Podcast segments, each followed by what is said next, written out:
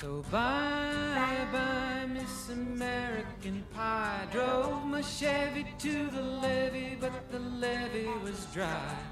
And Alô, alô, pessoas velhas de todas as idades. Está começando mais um Velho Tá no Cast, o podcast do site velhotambém.com.br. Eu sou o Velho Guiné e esse filme me fez ter ainda mais raiva do Gavião Arqueiro. Nossa senhora, cara. Pô, cara, pior que eu senti falta dele nesse filme, cara. Ah, não, pelo amor de Deus. Eu pensei cara. que ele fosse aparecer pelo menos um Eu pouquinho. pô, não não vou o melhor amigo dela, pô, ele tem que Pra aparecer. gerar Ah, o rage no final, assim, assim, Não. lá, lá, lá. Ele apareceu no final só pra eu tirar meio ponto do filme. Apareceu a foto dele. Dá pra, Opa, dar, aí. dá pra dar bengalinha negativa?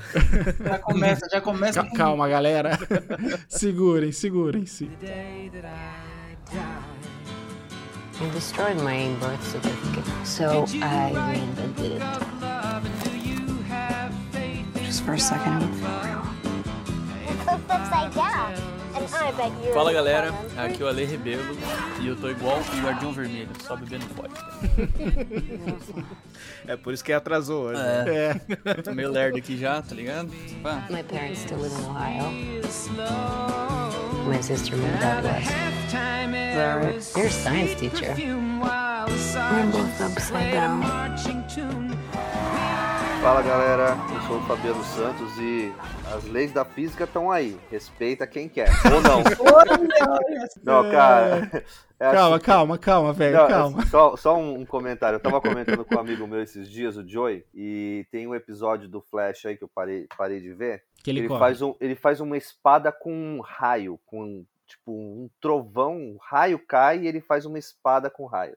Aí eu virei pra ele e falei assim, cara, na boa, corre a velocidade da luz, bicho, mas não me faz uma espada de raio, cara. Porque, porque pô, isso me arrebenta, mano.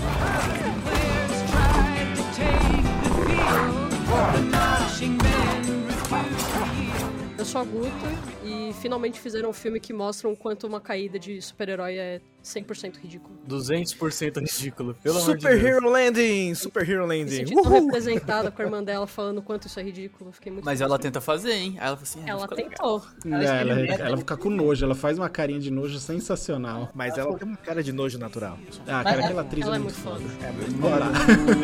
Respect. We started singing bye. Fala aí, galera, aqui é o João Paulo e o Loki já sabia. O que que ele já não sabe? Ele já sabe de tudo, cara.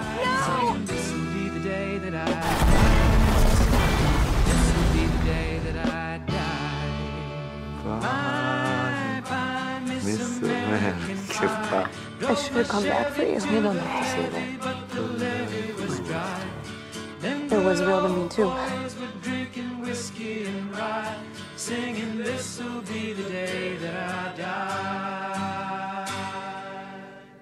É, galera, já perceberam que hoje falaremos de Viúva Negra. Será que a Marvel se redimiu do pecado de fazer a gente esperar aí uns 10 anos pra ver esse filme? É isso que a gente vai tentar responder, que você vai saber a opinião dos velhos. Então já pode colocar seu colete customizado, roubar a máscara de face-off do Nicolas Cage, ligar para aquele seu amigo Deus Ex Machina que faz tudo e pedir um esconderijo maneiro pra dar o play no episódio. Afinal, velho também vê filme de herói. Com toda certeza.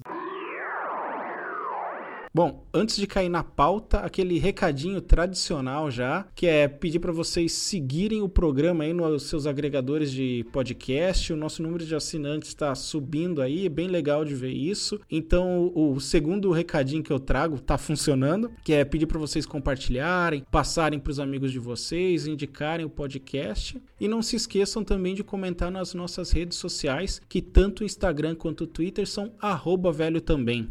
A gente sempre lê os comentários quando tem ao final do episódio, então a gente agradece bastante a participação de vocês todos aí. Nós gostamos muito de interagir com os nossos ouvintes. You don't know everything about me. I've lived a lot of lives. Eu, hoje, antes de cair na pauta também, a gente tem mais uma coisa aqui, né? Como já é tradição do programa, sempre que alguém vai falar do tema pela primeira vez, a gente pede para trazer aqui o nosso ranking aí dos seus filmes ou jogos ou o que quer que seja prediletos. E hoje a gente tem a Guta conosco falando da primeira vez de filme. Guta, Você tem aí um top 3 ou top 5 de filmes prediletos? Olha, eu posso te dar um top 4, pode ser? Pode. Meio termo. Não roubando que nem a JP, tá ótimo. O JP deu o top 10. É um, é um top 3 com, com um planzinho, vai. Já que né, ela vai estar aqui no- nesse. Ela tá no, próximo- nesse filme, né? No Viva Negra, então acho que é justo colocar também, porque é um bom filme. Olha, o primeiro que eu colocaria é a lista de Schindler. O segundo eu colocaria a Central do Brasil. O terceiro, o Massacre da Serra Elétrica. O primeiro, clássico. E. Dimensão Rosa eu vou colocar Midsommar. Porque tem a Florence Pug, então Caraca. acho que é justo. Justíssimo. Nossa, lista totalmente diferente, hein? Lista de quem entende. Eu fiquei até com vergonha das nossas anteriores. Eu já ia falar, pô, não tem Senhor dos Anéis, aí tá muito diferente. Vamos refazer, Nem vamos Star refazer. Wars. Eu, Vamos fazer, eu tinha que refazer. escolher três, a, era- a lista era maior. Tem Senhor dos Anéis, tem Star Wars. Aqui, falei, vamos botar um diferencial, né? Mais Certíssima. justo. O- Tem que ser o que o nosso coração Que o Senhor dos. Anéis tá aqui no coração pra sempre, ele nunca sai. A minha lista também ela muda quase sempre, só o primeiro filme que não muda tem desde que eu vi pela primeira vez. Pra quem tá curioso, o episódio de Goonies. You don't know everything about me. I've lived a lot of lives. É isso aí, sem mais enrolação, vamos cair aqui na pauta trazendo a ficha técnica e na nossa missão aí de reduzir ao máximo o tempo que a gente passa falando, mas é incrível como a gente tem coisa pra dizer dos filmes, né? E esse eu, eu acho que não vai ser muito diferente não. JP, quer trazer a sinopse pra gente aí que a gente roubou carinhosamente do site do cinemark.com.br? Jabazeira agora. ah, já que a gente tá usando, vamos dizer a fonte, né? Custa nada, né? Então bora lá com esse jabazinho gratuito, né, do, do, do Cinemark. Ah, vocês não receberam a partir de vocês, só eu? Meu Pix é. Não, tô... É. Eu também tô. Tá, ro- tá rolando privilégios aí, ó. Não Tem, tem algo estranho, algo, al- algo de errado não está certo. Então vamos lá, o filme da. na- no filme, né, a viúva negra ela precisa confrontar partes da, da, da sua história quando surge uma conspiração perigosa ligada ao seu passado. Perseguida por uma força que não irá parar até derrotá-la, Viúva Negra terá que lidar com sua antiga vida de espiã e também reencontrar parte de sua família que deixou para trás antes de se tornar uma vingadora. Família essa que ela não tinha, né? Porque. Ó, galera, vai ser recheado de spoiler de tudo que é da Marvel que a gente lembrar. Então a gente já começa dizendo que ela se matou no Ultimato porque não tinha família e. né?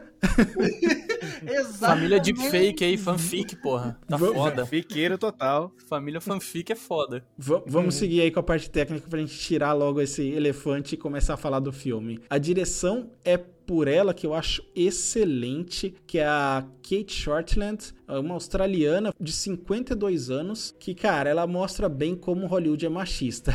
Ela fez aí o filme Somersault, ficou um tempão sem ter nenhuma oportunidade de fazer um longa, de dirigir um longa de novo, e aí fez o excelente Lori, que eu recomendo pra quem ainda não viu, em 2012, quer dizer, 10 anos aí entre Somersault e esse, e depois fez Berlin Syndrome e agora tá aqui com o Viúva Negra. Então assim, é uma diretora que eu acho que o filme pode ter seus defeitos, mas definitivamente não está na direção. Eu gostei muito, muito do trabalho dela, dirigindo tanto cena de ação, tanto ator. Eu sei que o elenco é lascado de bom, mas precisa de um. George Lucas tá aí pra mostrar que precisa de diretor pra, pra ator.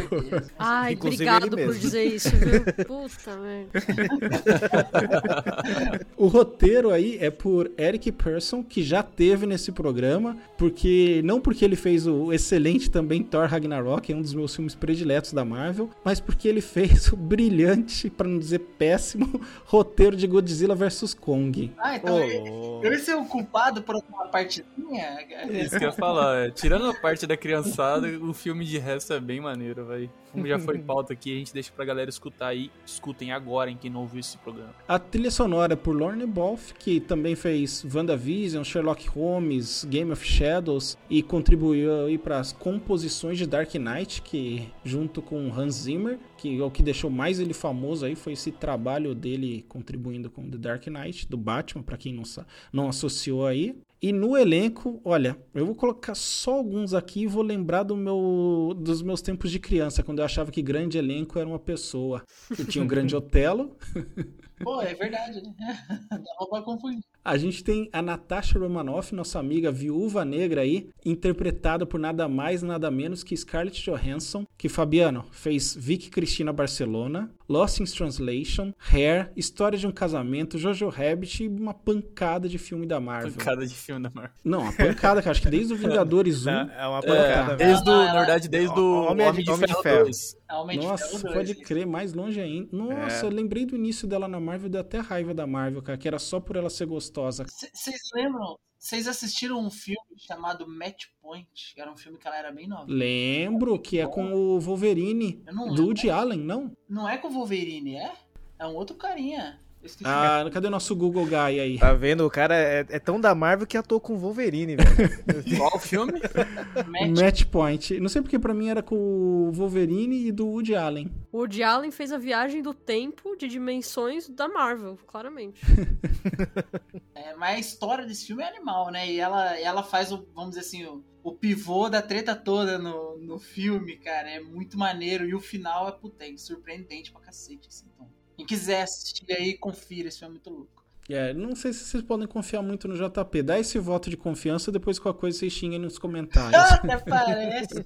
Bom, a gente tem também seguindo aqui outra atriz premiada, talentosíssima. Tô apaixonado pelo sotaque, fazendo o papel da Helena, Helena Belova, a Florence Pugh, que fez aí, como já adiantou a Guta, Midsommar, aquele, eu nunca sei o nome em português, Little Woman, acho que é Pequenas Mulheres? Não, não deve ser esse. É, É, mulherzinhas. esqueci. Mulherzinhas também não é, esse é a tradução do Friends pra, do Joey. É, mulherzinhas. Não, não é Mulherzinhas, que eu tenho certeza.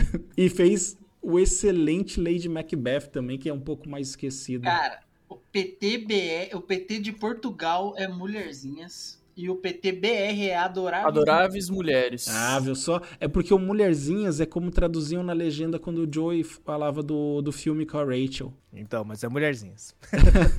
ah, eu que não gosto de Friends sei disso. Graças ao Fabiano fui obrigado a ver Friends, credo. Obrigado não, bicho. Fala- não fala mal de Friends, cara. Não começa não. Pô, Já até falou obrigado, já. Agradeceu. tá. Bora aí. Mas o título Mulherzinhas é feio pra caceta também, né? Pelo amor de Deus. Nossa, horrível. Pelo amor de Deus. Mulherzinhas. Cara, mas é que o livro é de 1930, Pelo né, menos cara? o brasileiro tem a capacidade de ver do que se trata o filme pra pensar no título. Isso já é alguma coisa. A gente tem o David Harbour fazendo o papel do Alexei. E como que era o nome dele? Titã Vermelho? É, Guardião, Guardião Vermelho. Vermelho. Guardião Vermelho, isso. É o Dínamo Escarlate. É, pode ser tudo isso aí.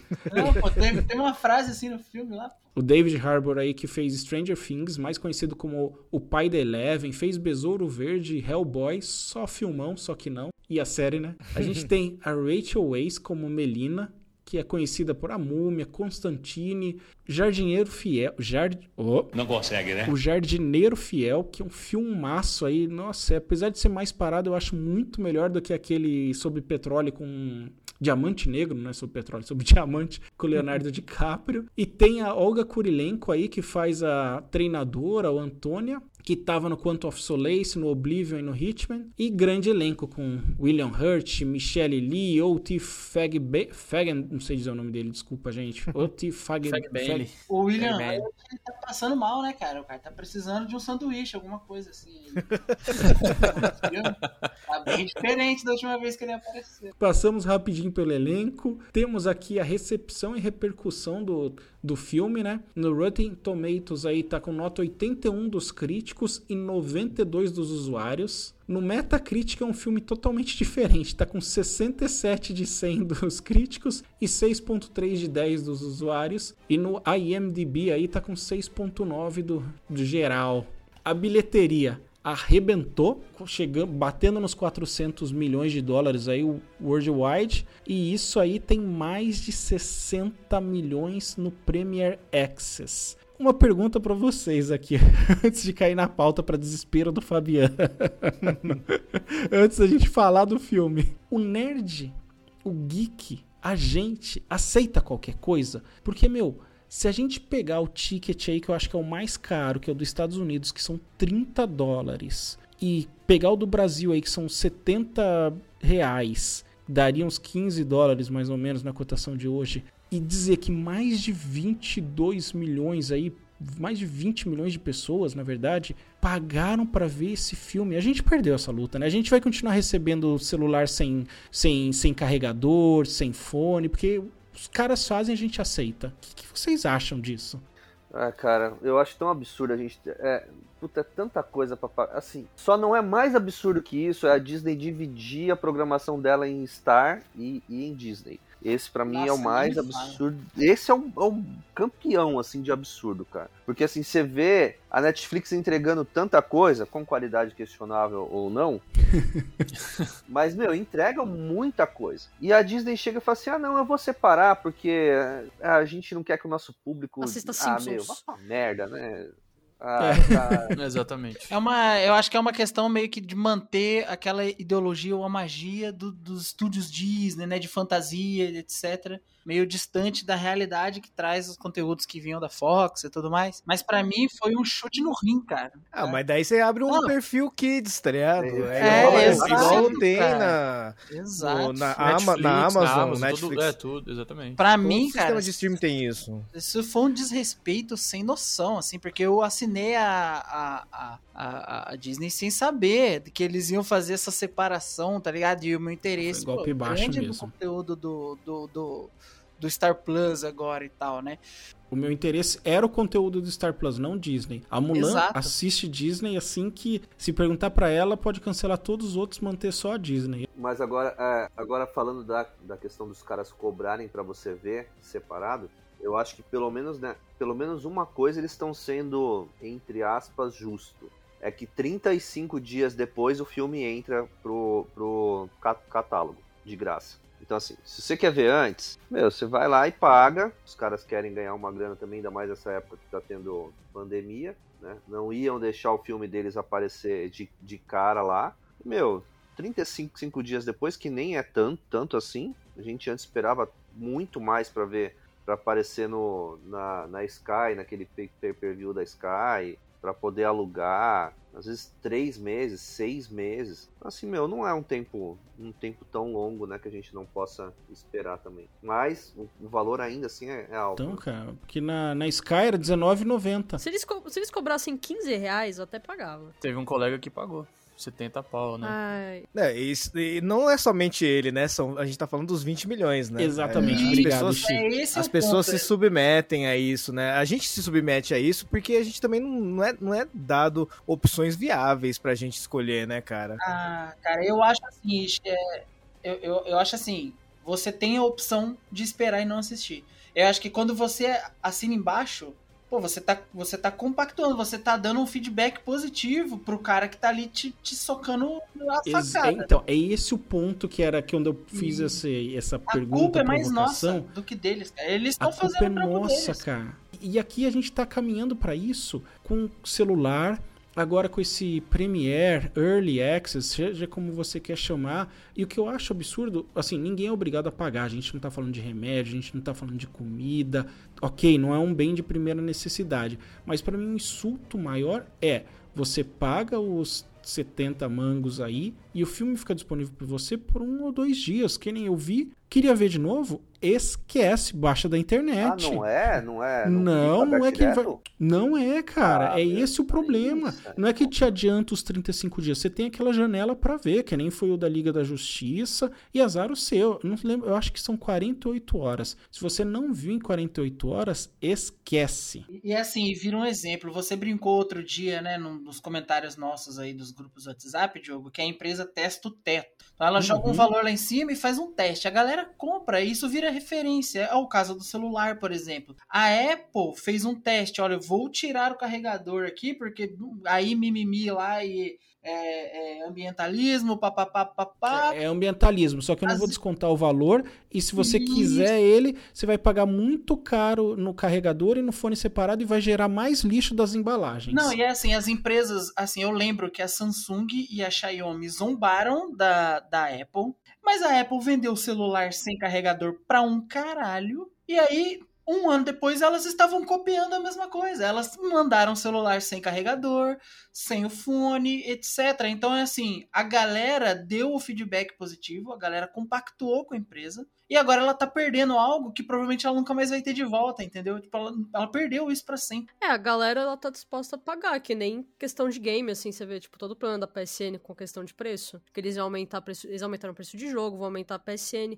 Eu tô pagando para ganhar três jogos, um que eu não vou jogar porque eu não tenho Play 5, dois provavelmente vão ser uma bosta, e para jogar de graça, e para jogar, tipo, online, sabe? Eu faço isso no PC de graça, na Steam. Por que, que eu vou fazer isso por que, que eu vou fazer isso no PlayStation, sabe? Nem a X, até Xbox tirou a questão do online no Game Pass, porque eles viram que não tem necessidade nenhuma, sabe? E eles têm um catálogo de jogo absurdo para jogar. Enquanto eu não tenho isso no PlayStation, eu tenho que pagar pelo jogo. E até a promoção é cara. Mas as pessoas pagam. Então, no PlayStation eu trouxa sou eu, porque eu pago e para mim o, o pipeline de filmes com, de pipeline de jogos compensa. Mas assim, o resumo que eu acho que é unânime aqui que a gente perdeu essa luta, né? A gente infelizmente paga, que nem, ah, não pago nesse, mas pago naquele, e as empresas vão continuar cada vez mais testando esse teto. Exatamente. É verdade. Isso aí, vão pôr a gente no limite. Acabou, acabou, acabou. Já tá desvirtuando já. Voltar pra pauta.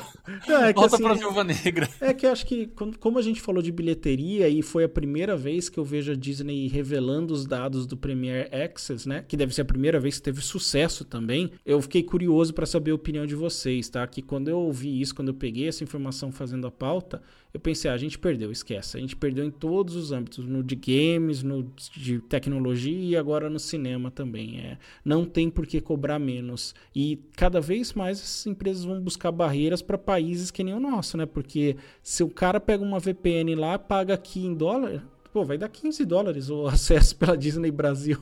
E vai ter o filme no idioma dele e burlando aí. Vai ser o caminho inverso do que a gente fazia antes quando não tinha acesso. O que eles esquecem também é que quando eles lançam um filme assim, tem a questão do pessoal baixar o filme, né? Então, assim, esse, esse Viúva, Viúva Negra mesmo, no mesmo dia que foi lançado, já tinha ele em 4K, dublado, com todas as legendas. Se você falar coreano, tava lá a, a legenda. Então, assim, meu, acaba que eles, eles vão, vão perder muito também com isso. É verdade, Fabiano. Não tinha pensado nesse aspecto, né? Porque, 30, assim, é, vão perder não vão perder tanto, né? Porque 60 milhões de Premier Access talvez a conta vá balancear aí. É, é para se pensar, assim, qual que é o impacto da pirataria nisso? Talvez, como a galera tava saudosa aí de um filme de herói Marvel, que, que não tem faz quando? Acho que desde o Endgame? Ah, não, teve o Homem-Aranha, né? Então talvez por isso a galera tenha pago. Mas, como eu falei, é a primeira vez que a Disney divulga os números. Pode ser esse um dos motivos. As vendas podem estar tá baixas porque a galera tá, na, tá recebendo filme por corsários. Mas assim, cara, eu, eu tenho na minha cabeça a compreensão de que o provável custo de impacto da pirataria tá incluso nesse preço, cara. 70 reais ou R$19,90. Tá aí em alguma forma. Eu acho que os caras calculam isso, entendeu? Tipo assim, 20 milhões. Então eu imagino que eles chutam que metade disso, ou então uma outra parte de 20 milhões assistiu Pirata, etc. Os caras hum. inseririam isso. Tipo acho. meia entrada no cinema. Que já todo mundo é. paga. A meia, a meia é o valor real e todo mundo paga. Quem não tem a meia paga a conta mais cara. You don't know everything about me. Diz pra gente, aproveita que você já tá embalado aí, JP. O que, que você achou do filme aí? É, então, cara, eu, eu tive bastante ressalvas em relação ao filme. Eu gostei de vários aspectos dele, com certeza, assim, né? É, os personagens, é, eu, eu acreditei na família, cara. Eu achei muito legal a química, principalmente da Rachel Weisz com o David Harbour. Ficou muito louco. E, tipo assim, não, não tem um filme que você assista da Rachel Weisz que ela não tenha tido uma química da hora com os pares dela ali, né, cara? É, a Múmia, Constantine, tipo assim, ela é uma puta atriz. Ela com aquele viés dela sério e tudo mais, com a bonachice, né, do, do personagem do Guardião Vermelho sei lá, cara, me pareceu muito um pai e mãe de família de verdade, assim, sabe? Tinha uma química, tinha uma tensão entre eles, assim, muito legal. Porém, eu vi problemas nos dois personagens, por exemplo. Eu não sei, me disseram, né, de, é, depois que tem bastante super soldado aparecendo na, na série do, do Falcão e do Soldado Invernal. Eu não assisti a série, mas quando ele apareceu, assim, eu fiquei muito ávido por uma explicação. Eu falei, por que, que esse cara é um super soldado? O soro não era só do Capitão América? Da onde que veio isso? Aí eu fiquei, tipo, assim, Eu fiquei pensando nisso, desculpa te cortar, mas é, foi um negócio que eu fiquei pensando nisso, né? Porque, tipo, era algo tão especial, e aí começou a surgir em todo mundo, tipo assim, no negócio, na série que você mencionou mesmo, tem, tipo, um monte de super soldado. cara. Aí no- nesse filme da Viúva Negra, tipo, durante a União Soviética lá que estourou, o cara virou um super soldado também. Tipo assim, é- era o que era de legal no Capitão América. Era o soro daquele doutor que morreu no primeiro filme dele, no, no, no primeiro Vingador, né? Sim. Então, tipo assim, o cara morreu com a fórmula, né? Tipo assim. Aí eu, eu fiquei meio assim, por que que agora tem outros e outros que estão aparecendo? E, esse é, e é tipo assim, se eu tenho que assistir o seriado pra, pra poder ficar por dentro dos assuntos que rolam nos filmes, eu me sinto prejudicado muito forte. cara. JP, na realidade, pra você ver filme hoje da Marvel, você tem quase que ter um doutorado. bicho. É verdade, é. Rola um TCC, né, cara? E, meu, já tá ficando foda, bicho. Tá ficando difícil acompanhar, cara. Tem que começar a fazer anotaçãozinha. Ah, aconteceu isso em tal filme, tal filme. Eu ia falar isso. Nesse, eu fiquei perdido já na timeline de, cara, o que, que aconteceu no Guerra Civil mesmo? Porque ela, o filme se passa logo depois da Guerra Civil e a Viúva Negra tá sumindo, Isso. né? Uhum. Tá fugindo lá. Que É. aparece o General Ross lá. Eu falei, mano, Isso, que é esse aí, cara assim, mesmo? Eu não lembro porra nenhuma. É, ele tem É, uma. Ele, então, cara. Esse cara, ele tem uma, uma. Ele tem uma história com o Capitão América que pra mim merecia muito uma explicação verdadeira. Porque assim, ele começa Quem? falando que ele enfrentou o Capitão América. O Guardião Quem, calma, Vermelho. quem, quem tinha O história? Guardião O Vermelho. Guardião Vermelho. Não, mas Vermelho. ele é loroteiro, Isso, ele não, é não. loroteiro. Aí- ele tem um só que- amigo no Japão. Isso. É. Só que tem uma questão, só que tem uma questão.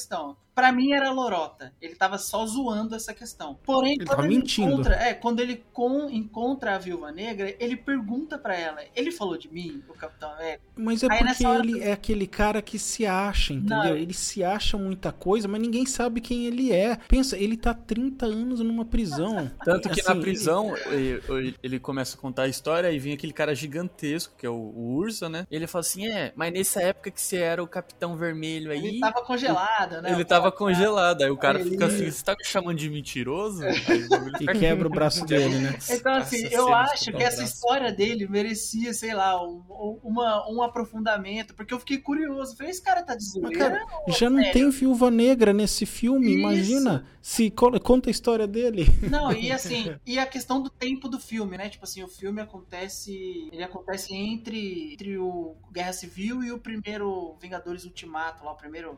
Guerra Infinita, né? Guerra Infinita. Eu, pra mim, esse filme, ele era. Ele devia ser o Viúva Negra 2. É, é, pra mim, esse é o principal fator de que houve, sim, assim. um- ela foi prejudicada, o personagem, porque a história que eu queria escutar. Que eu queria ver, assim, um filme de origem de Viúva Negra, né? Eu queria ver ela sendo treinada viúva negra, é, se rebelando contra os treinadores dela, né, de certa forma, e tendo aquela missão de Budapeste com o Gavião Arqueiro, maluco. Eu pensei que o filme Ah, não, fosse. eu não quero ver Gavião então, Arqueiro. mas eu não só- quero ver Gavião Arqueiro. Não, cara. eu eu, achava queria que ver era. essa missão. Eu, acha, eu achava Não, que eu achava muito que ia ser isso. Eu achava muito que ia ser isso. É, Eu pensei total que ia ser isso, Eu cara. não vi trailer, não vi nada, então assim, meu, eu achei que era que era de, de origem, e, E aí, meu, é. daqui a pouco começa o negócio no meio, assim, ah, não, eles Não vão é fazer um Não, um calma aí. ó. flashback. Foi um filme de origem, não, gente. não é um filme de Foi um origem. filme- Esse é um filme. É um filme de origem da nova Isso, Viúva Negra. exatamente.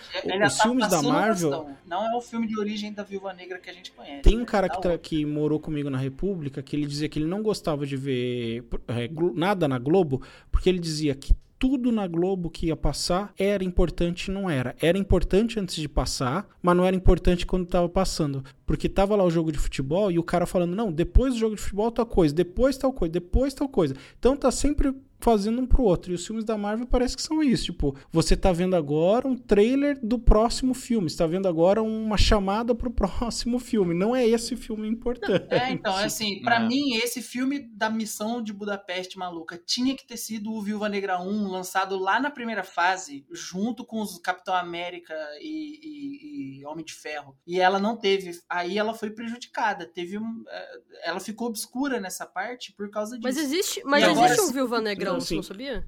Aonde que tá esse filme? Chama, chama Operação Red Sparrow, que não é com a Scarlett Johansson, Ah, mas conta a é. história do Viúva Nossa. Negra, entendeu?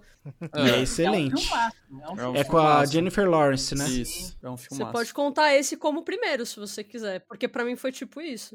O que, que você achou do filme, Guta? Eu gostei, tipo, eu tentei assistir como realmente um entretenimento de não vou ligar para nada. Porque eu realmente tentei me desvincular de tudo em, vo- em volta. No que, que você disse? Porque eu tava bem curioso pra saber a sua opinião do, da- do tema que é puxado de, de, tipo, vou tentar bater no machismo e não, vou bater, vou assoprar. Eu acho que o problema é que a Marvel ainda é muito. É, é um- a, a- a indústria Disney ainda é muito machista, a gente sabe. Eles colocam personagem feminina ainda, infelizmente, pra, tipo, sexualizar. Todo mundo sabe disso. E bem como secundário, né? E pegar uma atriz com o talento da Scarlett Johansson, que nem foi no começo do Vingadores, só pra sexualizar, cara, é um desperdício tão grande. Vocês vão lem- lembrar, no comecinho, a hora que ela tá naquela. que ela tá entrando em um, em um carro, a câmera pega por baixo e, meu, fica uns 4 segundos, assim, mostrando só a bunda dela. Meu, não, não, tipo assim, não tinha. Não tava mostrando o corpo inteiro, era só a bunda. Eu fiquei assim. Quando ela vai pôr o combustível, eu não Isso. entendi nada nessa parte também, cara. Foi nessa hora que eu peguei e falei, meu, quem que dirigiu isso? Eu vi que foi uma mulher e que a mulher que era, eu fiquei, nossa, não, não faz É que tá no sentido, contrato cara. da Disney. Você tem que. É que nem o filme, tipo, do Crepúsculo, que ele tem que a cada 15 minutos tirar a camisa. Filme da Marvel, mesmo dirigido por uma mulher, você tá no contrato que você tem que colocar ela em alguma posição desnecessária.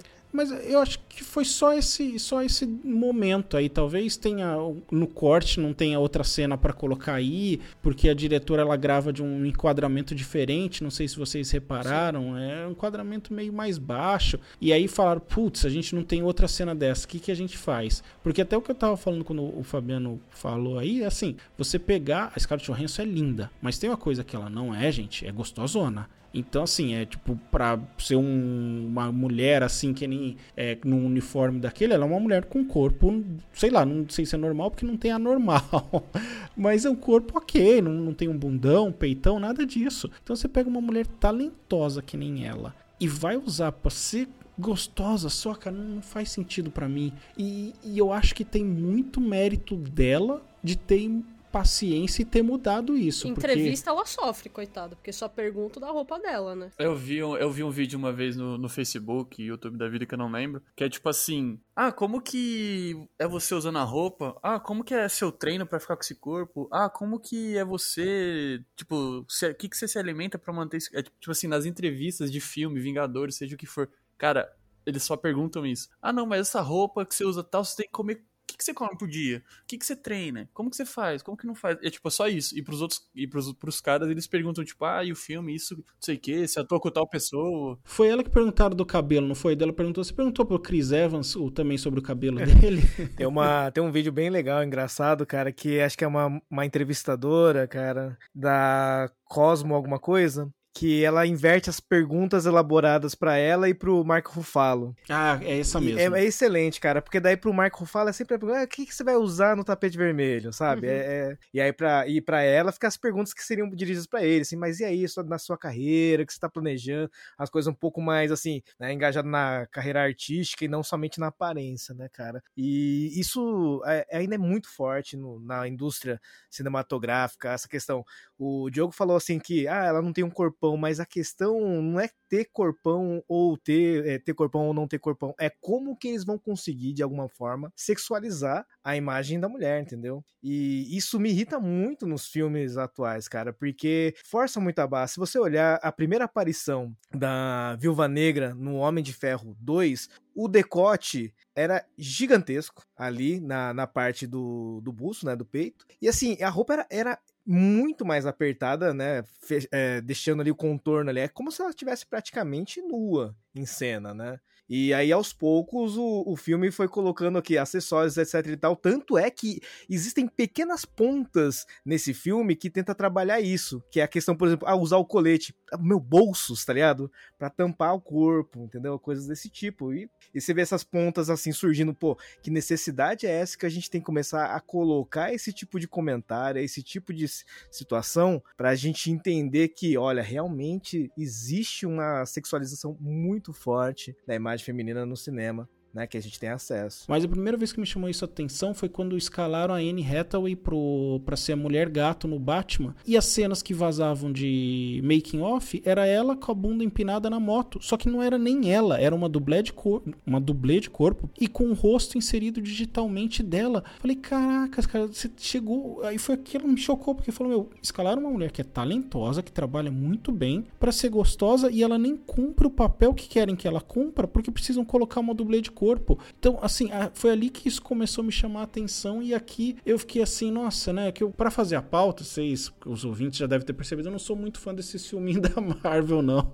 Não porque eu gosto de cinema isso, cinema aquilo, é simplesmente porque, sei lá quantos filmes a Marvel já tem, tem 30? É, deve lá, tá, deve estar é. beirando 30. E se tem cinco que eu gosto muito, é muito mesmo, é sendo redundante aí. Porque eu acho que é uma galhofada, umas coisas constrangedoras, que nem aquele Vingadores 1, que nem Thor, que nem, nossa, Homem de Ferro 3. Hulk hipster, né? Cara, assim, é, tem umas galhofadas tão grande, tão grande, tão grande que não me incentivam, não me dá vontade de ir e vou ver o, o filme novo que saiu aí. Ah, mas se você for ver, tipo, Capitã Marvel, por exemplo, até WandaVision, se você for pegar Wanda, nenhuma delas é Você falou dois que eu gosto muito, então, viu? du- são duas personagens que não são sexualizadas, tanto a Wanda nos filmes, mas também se a gente for colocar na série, quanto a Capitã Marvel, tipo, em nenhum momento elas são sexualizadas de uma forma que é desrespeitosa e você fica, tipo, incomodado de ver. Ó, mas desde que a Capitã Marvel, a Brie Larson, começou a fazer algum sucesso, ter um pouco de poder financeiro, eu acho que vai ser difícil convencê-la a sexualizá-la se for fora do contexto da história, viu? Assim, a Brie Larson, ela tem uma, vamos dizer, assim, uma briga forte fora do, das câmeras, Sim. né? Ah, que luta contra essa sexualização da imagem da mulher no E é cinema, um dos né? motivos Exatamente, que é. o filme dela, entre aspas, flopou, né? Porque flopar e bateu um bilhão, mas muito mimimi no Twitter. Ah, Ah, é assim, cara, em relação ao filme nerd tem dela, que acabar mesmo. É, eu, tenho, eu, tenho, eu, tenho, eu tenho problemas em relação à construção do filme em si, né? Não a. a, A personagem. a- a- é, não, nem, nem a personagem, assim, não a esse ativismo, etc., que foi criado, que ela tem, tudo mais. Então, eu não sei, eu não acho que seja um filme bom. Mas aí tem que saber dividir também quando o cara tá Uhum, tendo uma lógico. crítica consciente do filme ou quando efetivamente ele tá sendo um, um canalha em relação a isso. Exatamente. Eu tava, como eu vi recentemente o filme, né? Faz, sei lá, 4, 5 dias. Acabou aparecendo um monte de notícia e tal. E um dos motivos que eles falam por não ter tido antes um filme da Viúva Negra, o tipo, pelo menos o que a gente esperava que aquele filme solo de introdução e, e nascimento do, da heroína, é porque o antigo presidente da Marvel, antes de ser o Kevin Feige, que eu não vou lembrar o nome do cara, era um cara extremamente sexista e machista e que no começo dos filmes usavam a Viúva Negra igual todo mundo falou aqui, tipo, como objeto ou como personagem secundário pra ficar mostrando o corpo. E foi numa época ainda que tava evoluindo os filmes e eles não queriam dis- dispor todo esse cachê eh, num filme solo de uma, de uma mulher. Por isso que acabou saindo só Eu agora o preferiria filme. que tivessem feito uma série dela do que um filme. Porque eu me diverti, eu me diverti com o filme, tipo, esquecendo tudo em volta. Tem, tinha coisas que eu não lembrava, coisas que eu também, tipo, fiquei cacete da onde que era esse personagem. Mas também tentei nem me esquentar muito com isso. Eu fui assistindo realmente, tipo, pra me divertir só e, e acabou. Mas é um filme totalmente desnecessário, não precisava existir. Poderiam ter feito uma série. Pô, não precisava existir é forte, Guta. Precisava existir, a gente precisava ver a Viúva Negra. Só que podia ser um arco fechado, bonitinho. Eu acho que uma série cabia bem, de bom tamanho, com uma apresentação e uma, uma espécie de passagem de bastão, né? Pra Helena. ah, dar continuidade a, a esse movimento todo, né? Tanto é porque as cenas pós-créditos mostram uma relação grande ainda com as séries da, da Disney, né? Então acho que uma série assim bem produzida de uma temporada, assim duas no igual máximo. tem sido, né? Igual tem É, sido. porque a WandaVision foi muito boa, funcionou pra mim, eu gostei de assistir. E transformou a Wanda, tipo, na Feiticeira Escarlate, que antes ela não tinha o nome dela. Então explicou um pouco Uhum. o poder dela, explicou um pouco várias questões dela, fez, trouxe uma continuação e poderiam muito ter feito isso com a Viúva Negra, mas acho que eles perderam uma puta chance. E pra mim, WandaVision é uma das melhores coisas que a Marvel já fez até hoje, assim. É, para mim, WandaVision, o Homem de Ferro 1, aí eu tenho muito carinho por esses, viu? Porque, putz, eu já falei em outros programas, já falei no grupo, mas eles tratam de um tema muito pesado e de uma maneira leve, respeitando o universo de herói coloridinho, assim, pô, bem... Seria legal mesmo ter uma série da Viúva Negra, ainda mais que o Falcão lá e o Soldado, Soldado Invernal. Invernal, obrigado, nunca lembro o nome. Pode ter tudo, assim, pô, você pode reclamar de um monte de coisa, mas foi uma passagem de bastão, uma construção de personagem como poucas vezes se viu. Não foi só o, o Capitão América entregou o escudo e tá bom, é você o novo Capitão América. Não, é assim, foi muito, muito legal a construção dele, a aceitação. É realmente talvez um Viúva Negra e, sei lá, e Menina Infernal aí resolvesse o problema. É, então, o que eu ia falar é que, tipo assim, esse lance do Capitão América é maneiro também, porque o que a Disney tá, tá fazendo é eles estão alterando todos os, os painéis ou cartazes que tem o. Não lembro o nome do ator, o Steve Rogers. Chris né? Evans. O, Chris Evans e estão colocando o Anthony Mack, né? Que é o novo, o novo Capitão América. Estão começando a colocar ele em tudo. Que é bem maneiro também.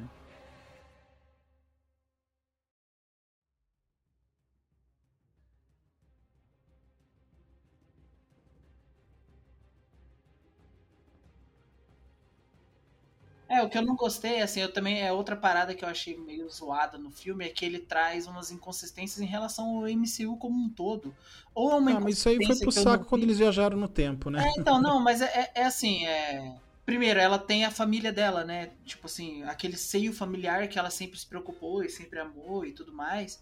Mas ela, ela já tá participando dos Vingadores há tantos anos. Ela conseguiu poder, ela, ela conseguiu amigos poderosos, né? Tipo assim. E ela, você nunca ouviu falar da irmã dela, assim. nunca mais foi ver, ela nunca mais foi saber se ela tá bem, o que, que aconteceu depois. E agora, depois de todo aquele evento do Vingadores Ultimato, que você, tipo assim, o universo sabe o que aconteceu, eu não vejo nenhum sentido em a, a nova viúva negra, né, a, a, a Helena, querer buscar uma vingança contra o Gavião Arqueiro. Tipo assim, não faz sentido nenhum pra mim, velho. Tipo, Assim, não faz sentido porque não foi o Gavião Arqueiro que matou ela. exato. é. Não, Tipo, e a, não- a- a Helena tava onde? Assim, para funcionar isso, a Helena tem que estar em Marte ou ela tem que ter sido uma das que sumiu. Não, se ela sumiu no blip também não adianta, porque ela ia saber o que se passou. é algo que vai ser amplamente divulgado pelos Vingadores que ela se sacrificou, entendeu? O Gavião Arqueiro não deu um tiro no peito dela e jogou. Ah, mas vamos combinar, cara. Tu- todo mundo que tem o objetivo de matar o Gavião Arqueiro tá certo. Coitado. Mas é- isso, é, isso é foda que desvaloriza muito a ação Sim. da Viúva Negra, né, cara? Desvaloriza É, então. muito, cara. Tipo assim, poxa, mas ela foi lá, ela não- assim, a ideia não tem família, não tem vínculos, né? Fica você. E aí tá bom, aquele sacrifício que ninguém entendeu, ninguém quis aceitar no cinema, assim, passou. Aí, sabe aquele cocô que tá seco e não é pra mexer, velho? É isso que fazem no final desse filme. Vai lá, Não mexe e fede de novo. Pra E- caramba, como ela e é fede, porra. E fede. É Não, e assim, mesmo. ela se sacrificou porque ela não tinha ninguém e ele tinha família. Mas agora eu sei que ela tinha uma irmã, por exemplo. Cara, Né, E já tinha os Vingadores, né? Que, tipo, ela já É. tratava como uma família, que ela até fala assim, é, eu já tenho uma família, não sei o que, eles são especiais. Ela fala isso no próprio Ultimato, né? É tipo assim, é, é, é- é como esse, esse filme meio que ele bagunça umas coisas do MCU, que eu acho que foi uma construção meio mal feita, sabe? Tipo, não, não- precisava ter sido assim, os caras são tão inteligentes. É que se a gente for ver, tem muito filme da MCU que é um fanservice absurdo, né? Tem muito filme ruim no MCU, muito Sim. ruim, mas é que eles são tão bons em fazerem efeito especial, em fazerem ação, que você acaba se iludindo. Eu, quando saí do Endgame, é Endgame, o último, Uhum. eu acho que é esse, Ultimato. Isso. Eu saí achando, caracas, que filmão. Aí, sem brincadeira, do trajeto do cinema até minha casa, eu cheguei em casa pensando, cara, que filme merda, que filme covarde, Ai, que filme nojento, cara. Porque, cara, eles poderiam ter feito de mil maneiras diferentes, mas não, eles tinham que voltar no tempo, ressuscitar os heróis. É muito fácil você matar quando você vai trazer de volta. Ué, entendeu? Dragon Ball, mano, Dragon Ball. Ah, eu não vejo Dragon Ball, então. Dragon Ball é isso aí, ó. O Kuririn morreu 30 mil vezes já. Não critiquem Dragon Ball. Isso é um assunto que não pode se falar. Pula, pula de muda de assunto. Cara,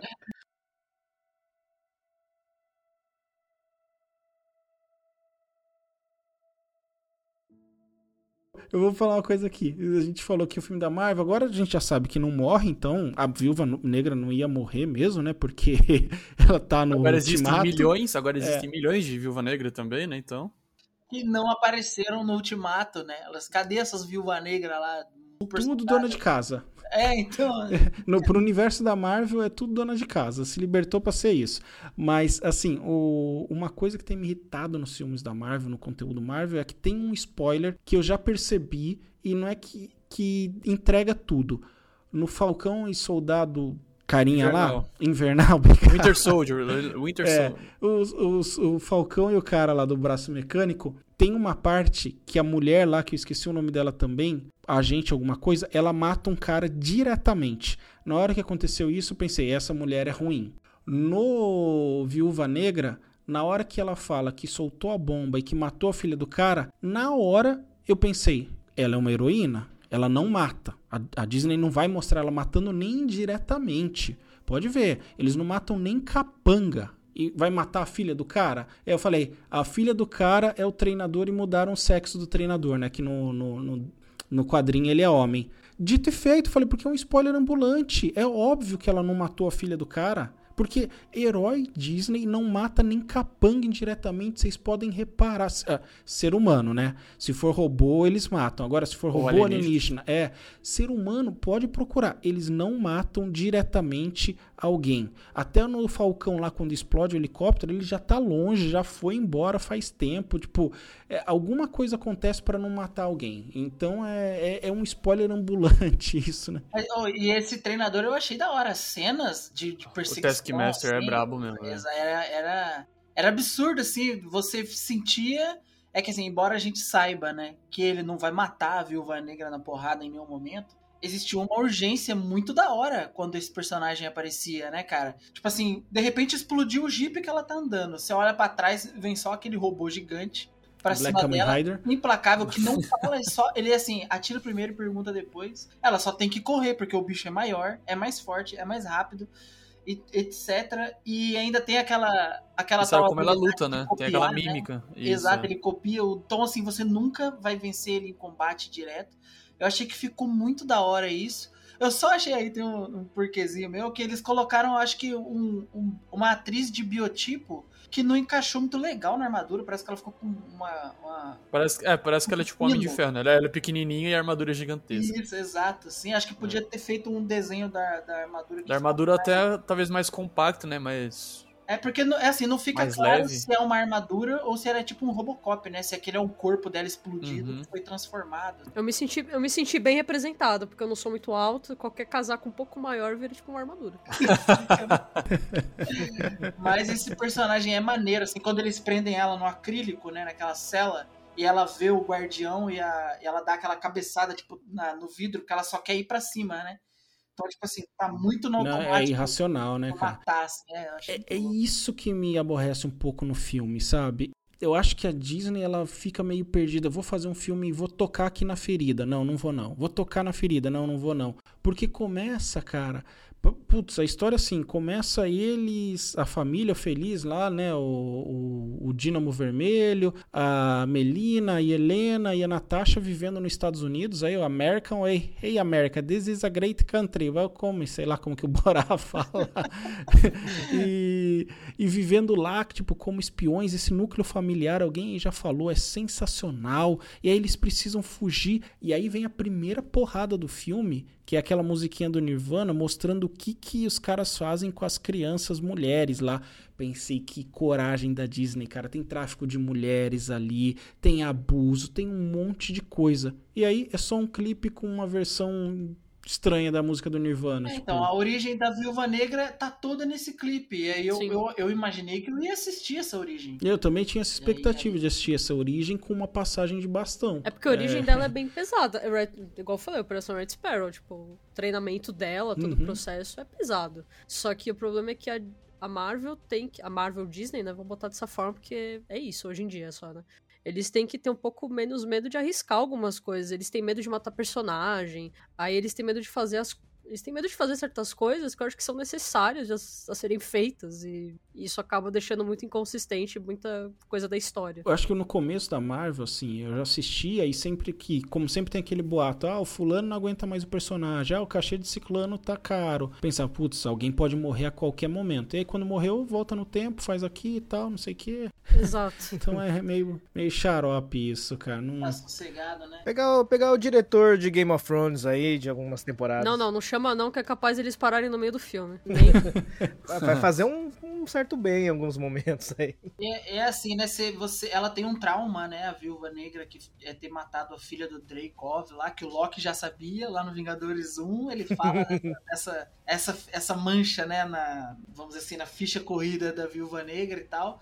Mas, putz, cara, é uma morte que não, não tem como. Ele, ele- ela, assim, ele- ela é dada um peso que em cena o peso não existe. A menininha explodiu numa bomba lá que. Cara, ela já matou tanto maluco a sangue frio. No próprio Homem de Ferro 2, na primeira cena de luta dela, ela deixa um cara enforcado no, no, no, no teto. Não sei se vocês lembram, assim, o cara tá caído, enforcado no teto. Aí o, o Diogo tá falando que ninguém mata ninguém, esse cara morreu, e ela matou, com certeza. Eles É, cara, isso aí é Homem de Ferro 2, é tipo o Eu- segundo filme da Marvel. Se, Isso, se isso bobear, a Marvel ainda nem era da Disney. Não era Disney, exato. Porque Aí- aí, aí- ela era da vilã. É. Não tem- Então, assim, cara, ela- pode reparar, meu, não mata alguém diretamente. Não, não, tem mata, ação mas deles. assim, é um, é um- é um peso que não existe né, né, né, nessa morte. Então, assim, ficou muita inconsistência nesse ponto, sabe? Também. Tipo, o trauma dela é não condizente. E a família, né? Tipo assim, a família dela tá super legal vivendo nos Estados Unidos e você vê que a, a doutora lá, a Rachel Weisz, ela até olha pro cara e fala, meio, não vamos não, né? Vamos ficar aqui. É, isso é maneiro. Uma coisa, o pessoal vai falar: ah, pô, vocês odiaram Liga da Justiça e gostaram ou não gostaram de Viúva Negra. Mas até filme bunda da Marvel, eles colocam o melhor elenco possível, cara. Quem é ruim de trabalho aí? Lembra todos os atores que vocês viram. Quem é ruim? Até o cara que faz o papel do Dreykov lá, que é insignificante, é um cara bom fazendo e que tá mandando bem naquele canastrão vilão 007, meu. Não é assim, eles não escolhem elenco na academia. É, filme assim, por ser da Marvel e tal, pegar algum elenco mais novo, pode acabar lançando algumas pessoas mais pra frente, né? Mas. Eu acho que não vai arriscar, cara. Só vai em tiro certo. acho. Pode ver mesmo a Florence Pug aí, que é nova. É já, tipo, é nova, mas já tem o quê? Um Oscar? Já tem currículo, né? Eles preferem É. desperdiçar, igual fizeram com a Natalie Portman, né? Preferem pegar um ator bom e jogar no lixo do que pegar um. É, que jogar no lixo. Trabalharam bem com ela. Ela vai ser ator. é, tra... trabalhar bem agora. No geral, eu acho o Chris Evans, o Chris Evans bem, bem ruim, mas é bem pessoal. É que veio de antes da Disney, né? É. É, que ele é meio você pegar canastrão, o então ele, Thor acaba, mesmo- ele encaixa bem no papel do Capitão América, aquele- né? mas é Se que você é um pegar ator o que Thor tão mesmo, o. Thor era ruim, né? Ele é muito bobão, né, cara? É. Ah, o meu Capitão América é bobão, por isso Cara, que ele o, fica bem, o Capitão tá? América é um guarda de trânsito bombado, cara. Você- Exatamente, é isso que eu tô falando. O Não Vingadores precisa de 1, atuar. Se Só você lembrar do Vingadores 1, fica ele, a viúva e o inútil do Gavião organizando o trânsito lá em Nova York enquanto a gente grande tá brigando, cara.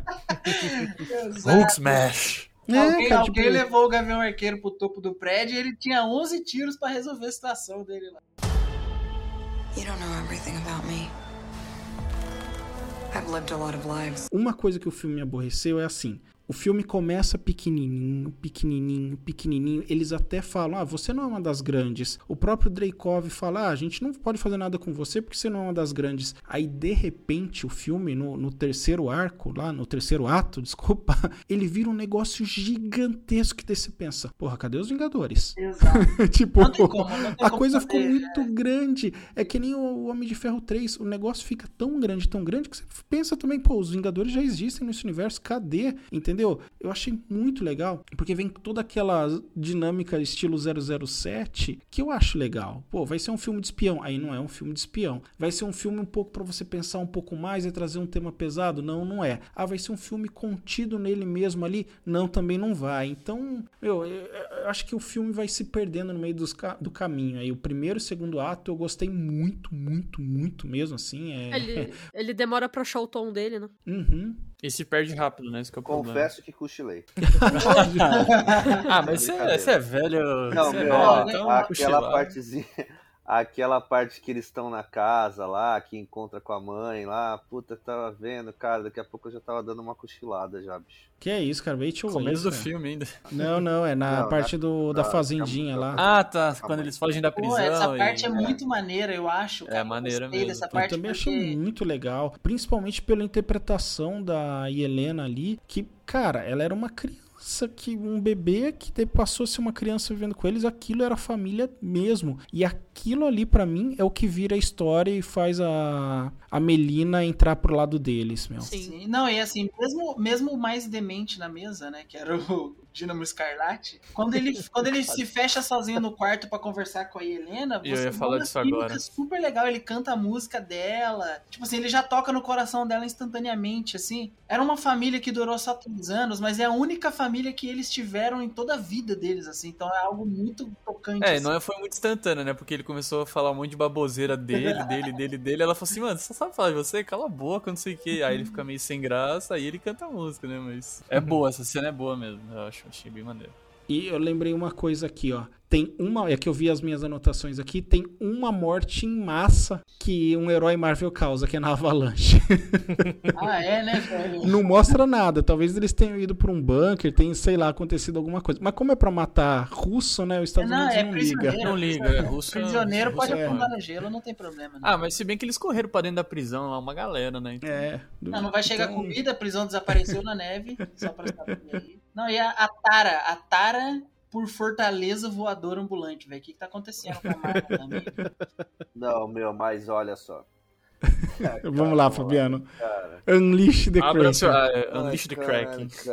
Aquela fortaleza do da Shield, ela tinha mais de uma coisa que fazia ela ficar no ar. Então, assim, beleza, cara. Você tá mostrando, você já destruiu uma, eu vou levar em conta que as outras três estão sustentando esse negócio no ar. Meu, a mina destrói o bagulho e aquele negócio pra cair, cara, fica, fica, fica.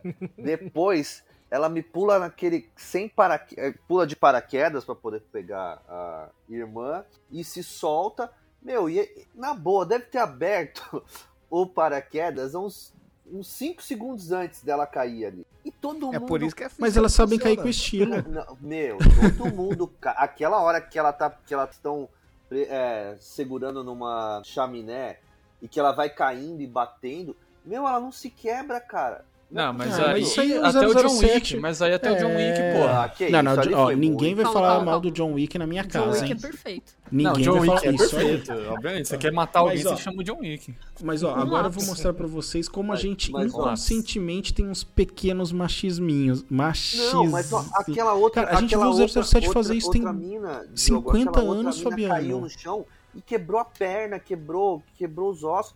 Ela não, ela foi caindo e batendo. Então, mas é que. Ela é... cai se apoiando nas coisas ali É que não nela. mostra nos filmes, mas a Viúva Negra nos quadrinhos, ela tem uns poderes meio, tipo, meio quase super soldier. ah, assim, mas ó. se não mostra no filme, É, não existe. não dá. Ah, mas é, é, eu sei que não dá, né? Mas aí. Quem tipo sabe assim, quando fizeram o filme de origem dela, a gente vê isso. Porque, ó, quando, quando o Buck caiu de um avião a primeira vez, eu pensei assim, cara, esse que, esse cara faz que ele não se quebra? Eu não sabia que ele também é um super soldado. Então, assim, quando mostrou assim, ah, beleza, então ele pode.